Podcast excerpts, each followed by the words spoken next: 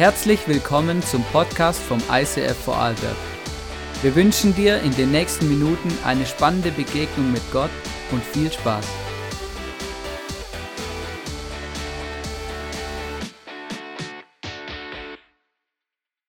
Einen schönen guten Morgen. Hey, äh, wir starten direkt in die Message, ähm, ohne mich lang mit Geplänkel aufzuhalten, weil es ist so gut. Hey, wir sind in der Serie Bibel lesen neu erleben. Wie cool ist das denn? Und als du war es recht schnell sonnenklar. Es muss was mit dem Kontext der Bibel zu tun haben. Genau. Ich liebe es, ich liebe dieses Thema, warum es sich lohnt, die Bibel komplett zu erfassen. Wie cool ist das denn? Seid ihr bereit? Manche, manche nicht, ihr werdet noch bereit werden. Ich bete. Dreieiniger Gott, Vater, Sohn und Heiliger Geist, ich bitte dich, dass du redest. Es ist deine Bühne, nicht meine. Und jedes meiner Worte ohne dein Wirken ist bloße warme Luft. Ich bitte dich, dass du redest zu jedem Einzelnen von uns. Amen. Wow, so gut. Wer von euch liebt Filme oder Serien? Eins, zwei, drei, vier, fünf, oh, immer mehr, immer mehr. Wow, Serien und Filme. Manche lieben sie, manche schauen sie einfach, weil sie halt da sind. Ich kenne mich da aus. Genau, auf jeden Fall, wer von euch kennt Herr der Ringe? Herr der Ringe, ein paar kennen es. Genau, wer hat die komplette Trilogie gesehen? Okay, und wer regt sich darüber auf, dass ich von einer Trilogie äh, geredet habe, obwohl es eigentlich noch viel mehr ist? Okay, wow, ich habe euch ein paar Bücher mitgebracht. Die Bibel, lasse ich mal hier liegen, hat den höchsten Stellenwert heute. Nicht, dass ich nachher noch Feedback bekomme, was ich alles vergessen habe. Auf jeden Fall, hier mal die ersten drei Teile von Herr der Ringe, oder? Gutes Buch vorweg oder guter Schriftsteller. Aber ich muss gestehen, als ich den ersten Teil im Kino gesehen hatte, dachte ich mir, boah, ist das langweilig. Oh Mann, und da kommt noch ein zweiter Teil. Genau. Dann beim zweiten ging ich wieder mit. Meine Erwartung war etwas gedämpft. Ich hatte riesen Kopfweh, aber ich lachte so viel. Es war so lustig, die unterschiedlichen Charaktere. Und mir, auf einmal wurde mir klar, dieses Konstrukt dieser äh, Fantasy-Trilogie macht mit zunehmendem Kontext irgendwie Sinn. Beim dritten habe ich nicht mehr angeschaut. Ich wollte nur noch den Schluss sehen. Was passiert am Schluss? Wie, wie geht es aus? Wie kommen sie zu den, dem Sieg? Was passiert am Schluss? Wie wird das Böse besiegt? Die Welt wird gerettet und alles ist gut. Und Frodo am Schluss macht sich auf den Berg, Sam, sein bester äh, Gefährte, mit ihm und Sam setzt sein Leben ein, dass Frodo den Ring zerstört. Come on. Der Sieg im dritten Teil, superklasse inszeniert, ziemlich dramatisch. Aber mit dem Kontext gewinnt ein Film oder das Ende des Films an Größe.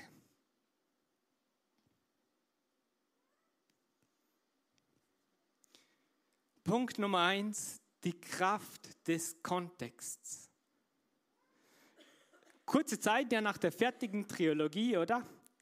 Wurde die Vorgeschichte verfilmt. Wer wusste denn, dass es eine Vorgeschichte zu einem so langen Film gibt? Der kleine Hobbit äh, und wie sie alle halt so heißen, oder? Äh, Mittelerde und so weiter, was er so erfunden hatte der Tolkien, der super Schriftsteller, und es wurde noch mehr, es wurde verfilmt, der Kontext wurde größer und die Filmproduzenten haben mit dem Werk von Buchautor, Schriftsteller Tolkien etwas Spezielles gemacht. Obwohl du das Ende schon kennst, obwohl du schon weißt, wer am Schluss gewinnt, nahmen sie die Vorgeschichte, schnürten es zu einem Gesamtpaket und der Sieg am Schluss wurde dadurch erstaunlicher, faszinierender und noch viel größer. Tolkien, selbst gläubiger Christ, erfand in seinen Fantasy-Romanen eine Welt, bei der die Figuren ihre Entscheidungen trafen nach christlich-ethischen Gedankengut. Ja, gut, oder? Und er hatte noch einen guten Freund, den C.S. Lewis, der hat dann noch Narnia geschrieben für alle begeisterten Bücherleser und Fantasy-Liebhaber, dass ich euch auch mit ins Boot bekomme. Die anderen hören mir sowieso gerne zu.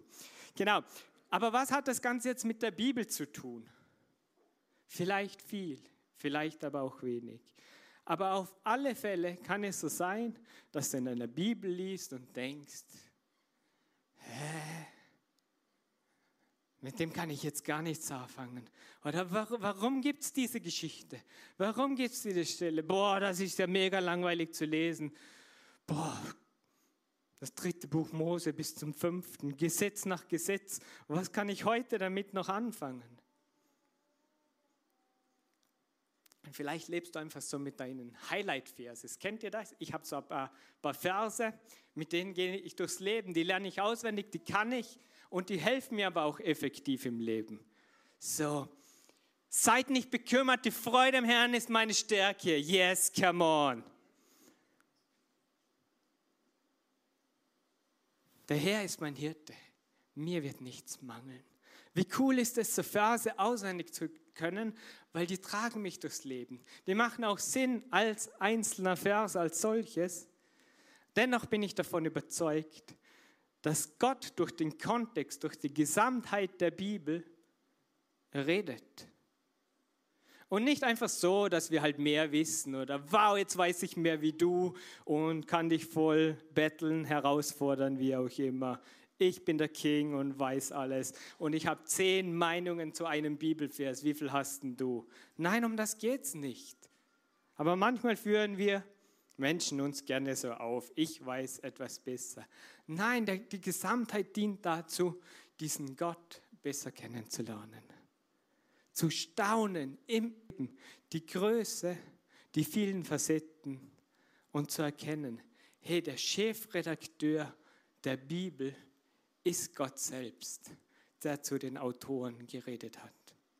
Das Thema heute, warum lohnt es sich, die Bibel komplett zu erfassen? Also es ist nicht gemeint, perfekt zu erfassen, weil ich bin nicht Gott du bist nicht Gott. Aber komplett im Sinne, danach zu streben, mein Bestes zu geben, Gottes Stimme hören zu lernen und nach seinem Willen zu handeln. Punkt 2, die Kraft des gesamtbiblischen Kontexts. Ich habe uns einen Beispielvers mitgebracht, wie es ausschauen kann, äh, dass die Bibel oder der Kontext beginnt mit einem zu reden. Und seine Offenbarung 3.20 steht, merkst du nicht, dass ich vor der Tür stehe und anklopfe? Wer meine Stimme hört und mir öffnet, zu dem werde ich hineingehen und wir werden miteinander essen, ich mit ihm und er mit mir. Diese Aussage kommt von Jesus selbst und wie großartig. Jesus klopft an unsere Herzenstür. Und oft wird er dieser Vers verwendet, zum Erzählen von Jesus. Und ich meine, ich denke, es ist auch stimmig, diese Aussage zu nehmen, weil es der gesamtbiblische Kontext bestätigt, ähm, dass dieser Vers gelingt und so stimmt, oder? Hey, weil Gott erschuf Himmel und Erde. Er schuf uns Menschen. Und eines Tages beim Sündenfall entschieden wir Menschen uns, eigentlich habe ich alles besser drauf wie Gott. Und es kam wie eine Trennung zwischen Gott und Mensch. Ich komme doch ohne Gott klar. In diesem Moment kam Leid, Hass, Not, Sünde und Tod in diese Welt. Aber im selben Augenblick versprach Gott über Jahrhunderte, es wird einer kommen, der wird für Gerechtigkeit sorgen. Seine Gerechtigkeit, Jesus kam und er ging ans Kreuz. Seine Gerechtigkeit war, ich gehe für euch ans Kreuz, damit Vergebung möglich ist, damit die Beziehung von Gott und Mensch wieder möglich ist. Und er hat versprochen, er kreiert einen Ort, wo es kein Leid, keine Sorgen und kein Geschrei mehr geben wird. Wie cool ist das, das Versprechen für das jetzige und das zukünftige Leben? Und wir feiern hier Ostern, oder? Jesus ist gestorben, aber er ist auferstanden. Und die Auferstehung, Fertigung, dass es Gott wirklich ernst meint und dass es eine zuverlässige Hoffnung ist dieses Geschenk in Empfang zu nehmen von Vergebung. Und die Kraft der Auferstehung bewirkt, dass ich jetzt in dieser Welt, auch wenn nicht alles perfekt läuft, auch wenn Situationen sind, die richtig schlecht sind, ich immer wieder erleben kann, wie trotzdem Gnade, Freude und Liebe in meinem Herzen sind. Und das zusammengefasst drückt dann aus, Merkst du nicht, dass ich vor der Tür stehe und anklopfe? Wer meine Stimme hört und mir öffnet, zu dem werde ich hineingehen und wir werden miteinander essen. Ich mit ihm und er mit mir. Und das ist die Einladung von Jesus an dich. Ihn einzuladen in dein Leben mit ihm voller Sinn, voller Wert, voller Liebe. Und ich lade dich ein, Vielleicht ist das heute der nächste. Vielleicht ist das der Schritt, den du heute gehen möchtest, diesem Jesus dein Leben hinzulegen. Seine Vergebung in Anspruch zu nehmen und ein Hoffnungsträger in dieser Welt zu sein. Dann bleibe einfach bei diesem Punkt und du kannst gerne am Schluss zum Gebetsteam kommen oder zu mir nach vorne und wir laden gemeinsam diesen Jesus in dein Leben ein. Aber wir gehen nun weiter zum dritten Punkt. Die Kraft des direkten biblischen Kontexts. Und natürlich ist der Vers Offenbarung 3.20, wie vorher erwähnt, im Gesamten stimmig und kraftvoll überwältigend. Gott redet durch diesen einzelnen Vers. Aber gleichzeitig darf ich mir die Frage stellen, um was geht es im Kontext dieses Verses. Was passiert um diesen Vers herum? Und ich liebe es. Und als ich gestern die Message nochmal durchgegangen bin am Abend, wurde ich von meiner eigenen Message so sehr berührt, ähm, dass ich nicht mehr einschlafen konnte und merkte, hey, Gott redet. Und Gott redet durch sein Wort, oder? Gott redet durch die Bibel. Und es ist, tut so gut, selbst zu merken, hey, Gott redet. Es ist kein bloßes, erfundenes Ding, sondern kraftvolles Erleben mit Gott. Was ist der direkte Kontext? Und könnte es nicht sein, äh, wie bei Tolkien seine, seinen Büchern und so weiter, dass der Chefredakteur der Bibel, welcher Gott selbst ist, noch einen weiteren Aspekt hinzufügt, den Kontext noch größer greift, halt bei allen Ehren von Tolkien und er ist ein richtig, richtig guter äh, Schriftsteller und ich freue mich und hoffe, ihn im Himmel mal zu treffen, mit ihm zum Reden, Kaffee zu trinken, falls es im Himmel Kaffee gibt. Aber wie viel größer ist Gott als Chefredakteur? Aber könnte es nicht sein, dass Gott es auch noch größer sieht und es das Ganze noch größer macht. Und lesen wir mal nach, ähm, was in diesem Kontext passiert. Bereit? Immer noch drei. Am Schluss sind es hoffentlich alle. Wer schreibt an wen? Und zwar in Offenbarung 1, Vers 4 lesen wir Johannes an die sieben Gemeinden in der Provinz Asien. Also es ist der Apostel Johannes, und er schreibt an sieben lokale Gemeinden. Äh, sie liegen in der heutigen Türkei. Das heißt, er hat an Leute geschrieben, die bereits an diesen Jesus glauben. Er hat an Leute geschrieben, die bereits an den Tod und die Auferstehung von Jesus glaubten. Er hat an Leute geschrieben, die bereits ihre Herzenstür für diesen Jesus aufgemacht haben, die eine persönliche Entscheidung getroffen haben. Jesus, du bist mein Retter. Lesen wir weiter. Offenbarung 3, Vers 12. Und an den Engeln der Gemeinde in Laodicea schreibe ich. Also noch mehr Kontext. Super cool, oder? Ich feiere Kontext. Die Gemeinde in Laodicea, es ist eine der reichsten und wohlhabendsten Städten der damaligen Zeit.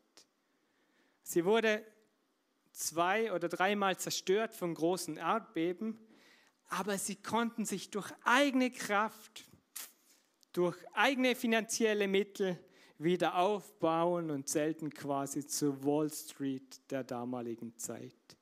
Touristen liebten dorthin zu gehen, weil da gab es so lauwarme Thermen, wow, Wellness pur und Geld, die neueste Fashion und medizinische Einrichtung, top. Das sind nur ein paar Facts zum Umfeld, zum Kontext der lokalen Kirche in Laodicea. Und jetzt lesen wir die Stelle um Offenbarung 3,20. Ähm, mit diesem Kontext dieser wohlhabenden Stadt, in der die christliche Kirche ziemlich groß war. Und es ist geschrieben an Leute, die Jesus schon kennen. Offenbarung 3, 14 bis 17. Und an den Engel der Gemeinde in Laodicea schreibe ich, der, der treu ist, der vertrauenswürdige und zuverlässige Zeuge, der Ursprung von allem, was Gott geschaffen hat. Der lässt der Gemeinde sagen, ich weiß, wie du lebst und was du tust. Ich weiß, dass du weder kalt noch warm bist, wenn du das eine oder das andere wärst. Aber weil du weder warm noch kalt bist, sondern lauwarm, werde ich dich aus meinem Mund ausspucken. Du sagst, ich bin reich und habe alles im Überfluss es fehlt mir nichts. Und dabei merkst du nicht, in was für einen jämmerlichen und erbärmlichen Zustand du bist. Arm, blind und nackt.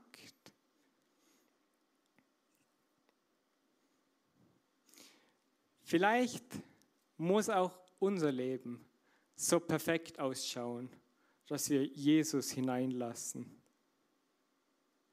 Weil, weil Wohlstand hilft uns, unser Innerstes nach außen zu verstecken. Und Jesus will ja unser Innerstes aufräumen und heilen. aber es kommt weniger zu, zum Zug auf die Gefahr hin, dass wir geistlich abstumpfen und vielleicht noch eine geistlich-religiöse Wohlstandsfassade über uns aufbauen. Aber Jesus ermutigt diese Gemeinde folgendermaßen. Ich rate dir, kaufe bei mir Gold, das im Feuer gereinigt wurde, damit du reich wirst, und weiße Kleider, damit du etwas anzuziehen hast und nicht nackt dastehen und dich schämen musst. Kaufe auch Salbe und streiche sie dir auf die Augen, damit du wieder sehen kannst. So mache ich es mit allen, die ich liebe.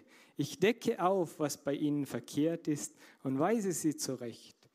Darum mach Schluss mit deiner Gleichgültigkeit und kehre um. Wow. Super. Hey, hier steht so viel wie, hey, denke an die Entscheidung an dem Tag, wo du Vergebung von Jesus erhalten hast und dein Leben in seine Hand getan hast, gelegt hast. Denke an deine Taufe, welche der Welt und dir zeigt, dass du zu diesem Jesus gehörst. Er möchte dich segnen. Und jetzt kommt's. Und genau dieser Jesus klopft an deine Tür. Offenbarung 3, 20 und 21. Merkst du nicht, dass ich vor der Tür stehe und anklopfe. Wer meine Stimme hört und mir öffnet, zu dem werde ich hineingehen und wir werden miteinander essen, ich mit ihm und er mit mir. Dem, der siegreich aus dem Kampf hervorgeht, werde ich das Recht geben, mit mir auf meinem Thron zu sitzen, so wie auch ich den Sieg errungen habe und jetzt mit meinem Vater auf seinem Thron sitze. Wow, wie cool ist das denn? Es lohnt sich darum zum Kämpfen. Jesus ermutigt dazu, hey, klopfe an.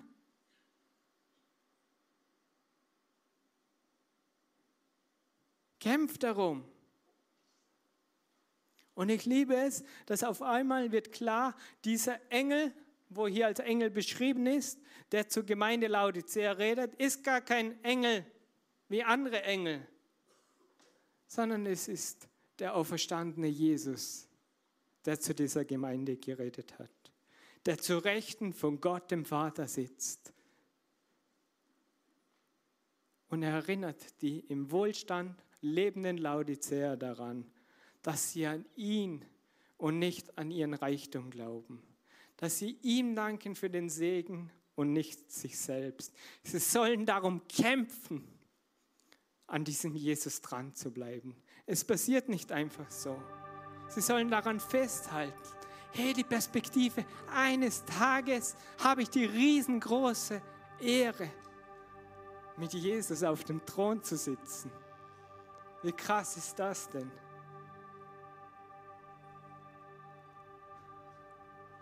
Merkst du nicht, dass ich vor der Tür stehe und anklopfe? Jesus klopft an die Tür, sagt, hallo, hast du kurz Zeit? Ah, du musst noch aufräumen. Okay. Okay. Wenn du keine Zeit hast, ich gehe da mal wieder. Tschüss. Einige Zeit später, hallo, ich bin's, Jesus. Oh, ich freue mich so über deinen Gang. Weißt du noch? Dann haben wir mal gemeinsam aufgeräumt, alles raus, geputzt, neu eingerichtet. So grandios, hier sein zu können. Ja! Da haben wir schon gut aufgeräumt. Hey, ich bin da zu Besuch. Kann ich mal bei dir in die Küche kommen? Nein? Okay. Ah, du hast noch nicht aufgeräumt. Ah, es ist Chaos. Okay, es ist Chaos. Aber deshalb, deshalb bin ich doch da. Ich, ich räume, räume mit dir auf. Oh, was? Du meinst, es muss alles im perfekten Zustand sein? Sonst kannst du mich nicht hineinlassen. Okay, dann gehe ich wieder.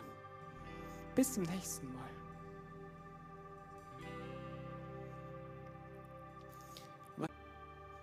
Vielleicht ist Jesus Teil, schon Teil deines Lebens und durfte schon mal hineinkommen.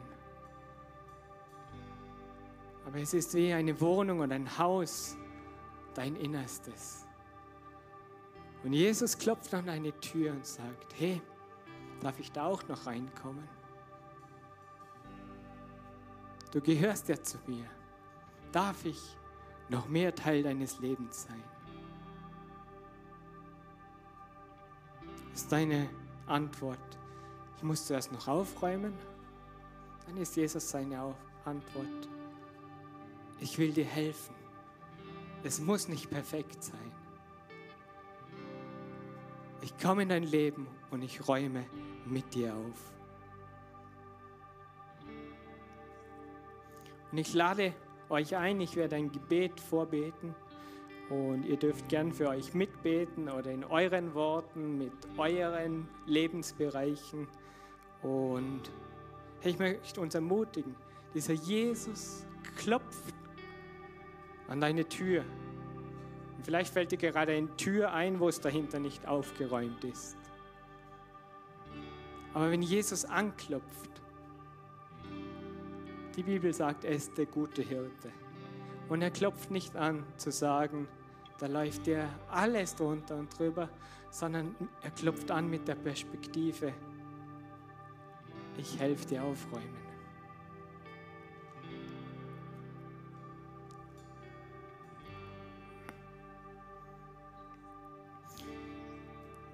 Jesus, du klopfst an unsere Tür, an meine Tür. Und ich möchte dich einladen, komm und ich zeige dir mein Innerstes, mein inneres Haus, meine Lebensbereiche. Schau, ich gebe dir ganz neu Mitspracherecht in meiner Ehe, in Beziehungen zu meinen Freunden. Ich gebe dir Mitspracherecht in der Kindererziehung. Ich gebe dir Mitspracherecht, wie ich meinen Glauben leben will, was ich tun soll und was nicht. Ich gebe dir Mitspracherecht, wie ich meine Zeit einteile, was ich frühstücke, wie viel Ruhe und wie viel unermüdlichen Einsatz für dich ich gebe. Oh ja, Jesus. Und ich zeige dir meinen Scherbenhaufen. Du weißt, der im Wohnzimmer. Da weiß ich nicht weiter. Aber du bist für mich und deshalb schäme ich mich nicht. Hey Jesus, lass uns gemeinsam aufräumen und dann, wenn wir aufgeräumt haben, erklärst du mir, warum du die Fliegen geschaffen hast.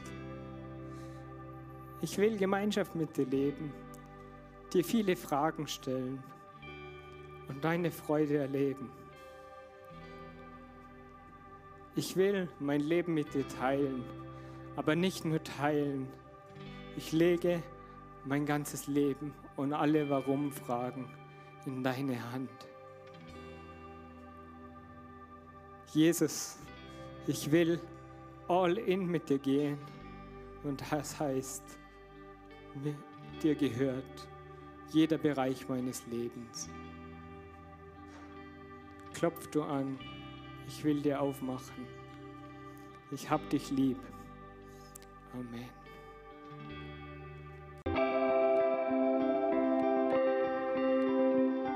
Wir hoffen, dass dir diese Predigt weitergeholfen hat. Wenn du Fragen hast, schreib uns eine Mail an info at icf-vlbg.at. Alle weiteren Informationen findest du auf unserer Homepage